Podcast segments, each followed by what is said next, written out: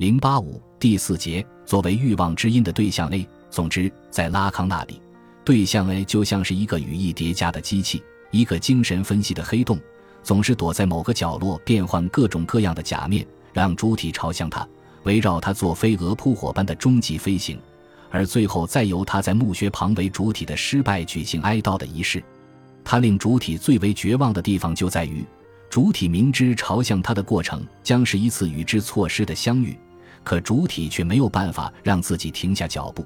因为没有这个不可能的相遇，主体也就不复存在了。以此言之，对象 A 无疑是拉康抛给我们的一个诱惑，一个陷阱，一个原初就已经陷落但其碎片四处播撒的神秘城堡。面对其幽灵般的四处出没，我们该从哪里去捕捉它的踪迹呢？欲望，欲望总是以朝向对象 A 的运动作为驱力目标。欲望因它而呈现，也因它而成为欠缺的欲望；欲望的欠缺因它而被缝合，也因它而把主体引向迷乱和更深的欠缺。反正不管怎么说，脱离了欲望的视线，我们就无法走进对象 A 的幻性世界。欲望的视线是引领我们进入对象 A 的阿里阿德涅支线，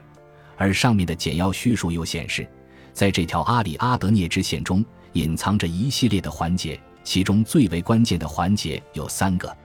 语言或能指对主体的象征性切割、基本幻象的结构和朝向部分对象的驱力。一定程度上说，把握了这三个环节，就可以抓住对象的基本逻辑。下面我想从幻象的结构入手来讨论上面的这些环节，因为对象 A 总是在那里出现。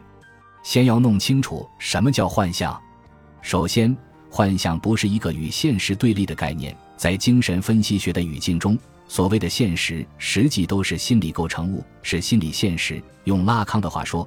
它是语言或能指在无意识领域运作的结果。换句话说，精神分析学所讲的现实不是给定的知觉对象，而是无意识主体的幻象依照一定的能指逻辑结构出来的效果。其次。所谓的幻象，不是指那种虚妄不实、荒诞不经的形象。幻象是一个场景，是主体借以投射其欲望的场所。幻象的场景可以存在于意识的层面，也可以存在于无意识的层面。但不论它是虚妄不实的，还是确实残留有记忆的踪迹，甚或就是主体之历史事件的某种重现，其对于主体而言，都是欲望实现的某种真实机制。所以。幻象的结构是与欲望的辩证运动关联在一起的。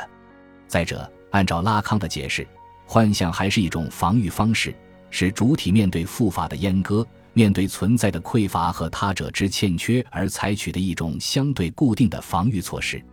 换言之，幻象的结构具有临床意义，因为在每一种临床结构中都存在一个幻象的场景，它是主体用来屏蔽、遮盖欲望的欠缺和匮乏的手段。例如，神经症的幻想公式是 A，而导错的幻想公式正好颠倒过来 A。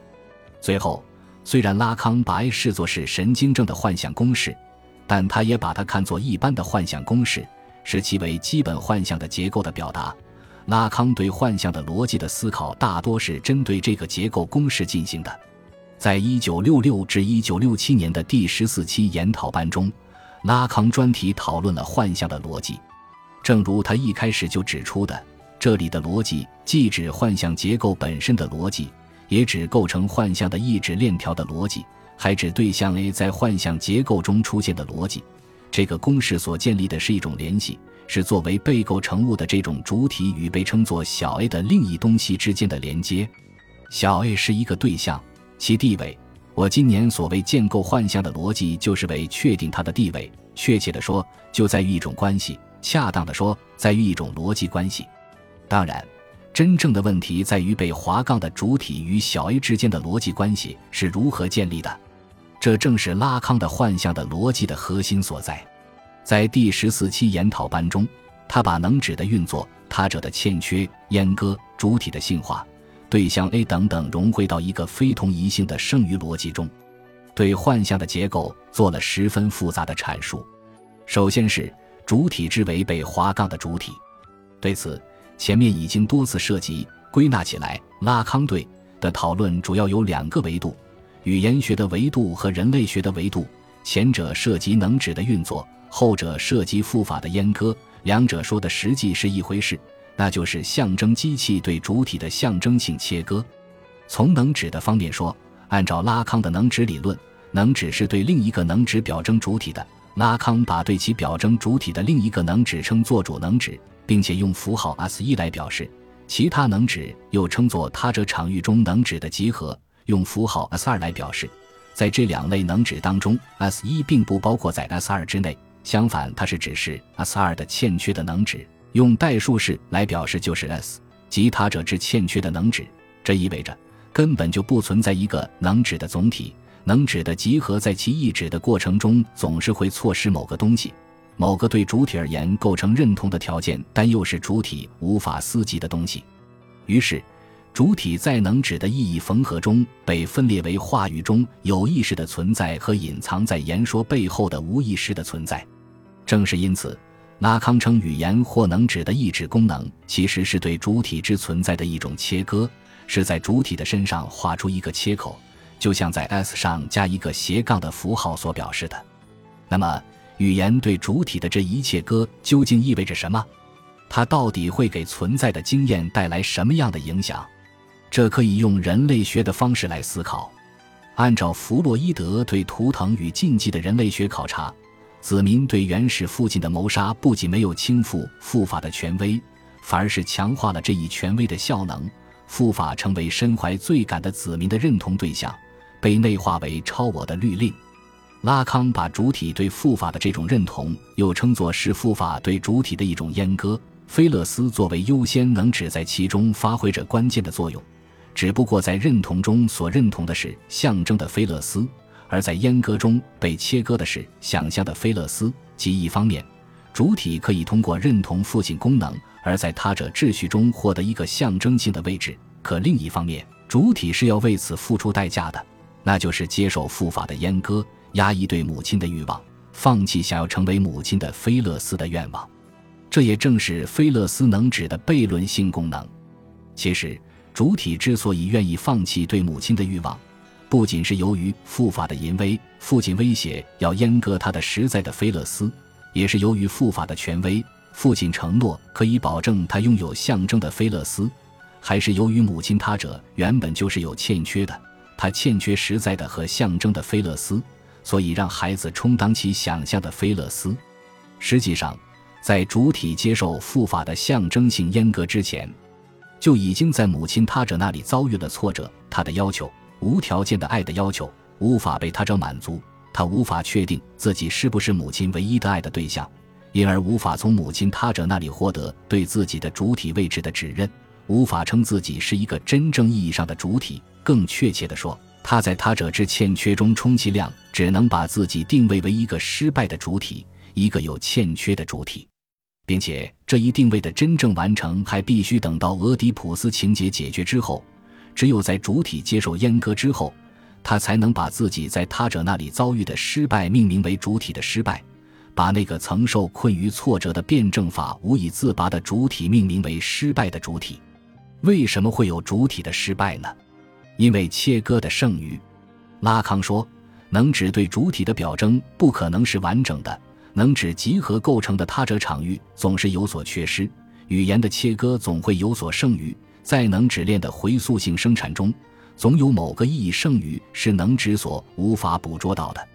换从认同和阉割的角度说，主体对他者的认同不可能完满，他者的欠缺总让主体陷入无尽的欲望坚逼。同样地，父法的阉割也不可能彻底，对母亲的欲望并不会因为受到压抑而彻底熄灭，反而会激发主体一次又一次的欲望循环。总之，在主体的欲望构成中，总会有一个剩余在那里运作，把主体引入到幻象的结构中。幻想公式 A 就表达了分裂的主体与这个剩余的结构关系。在此，A 指的就是能指链的那个意义剩余，那个从象征的菲勒斯能指中滑脱的对象残余，它将以幻象的形式呈现在主体的面前。那么，这个剩余，这个不可象征化的残留物到底是什么？它指的就是原初的已然失落的对象，是在前主体阶段的欲望对象，母亲或母亲的欲望。尤其是拉康强调说，所谓原初的已然失落的对象，实际是经历了创伤经验的主体事后回溯的结果，是主体在自身的失败中构建出来的，而不是说原初真的有这么一个对象存在，只是后来失落了。比如母婴之间的原初一体性原本就不存在，它是经历了母亲不在场或断奶创伤的儿童事后构想出来的。这时，母婴之间的原初统一性就成为激发欲望的原因。在此用符号 A 用来标记这个对象原因，乃是为了强调其在回溯性建构中呈现出的已然失落、永久失落的独特品质，也是为了强调该对象原因的不确定性和未知性，强调它是不可象征化的。是能指的网络所无法捕捉的。于此，我们可以暂时就象征性切割的失败与主体的欲望之间的关系定位出对象 A 的一系列悖论性质。第一，对象 A 是象征性切割的剩余，是主体在他者场域的构成的剩余，故而与语言能指有着密切关系。其与能指的悖论关系可简单的表述为：没有能指，对象 A 就不可能出现。但对象又是抵制象征化的东西，确切地说，它是对在能指界域中总是呈现为失落的东西的一种象征化。对象 A 是一种不可为想象和象征所吸纳的剩余，它是属于实在界的不可能的对象，是实在之物。第二，对象 A 是悬置在主体与他者之间的东西，它既属于主体和他者，但也不属于这两者，它是内部与外部的悖论性结合。其与主体是一种外密性关系，即它既在主体之内，是主体自身最隐秘的一部分，但又不属于主体。它总是出现在主体以外的他处，总是躲避主体对它的捕捉。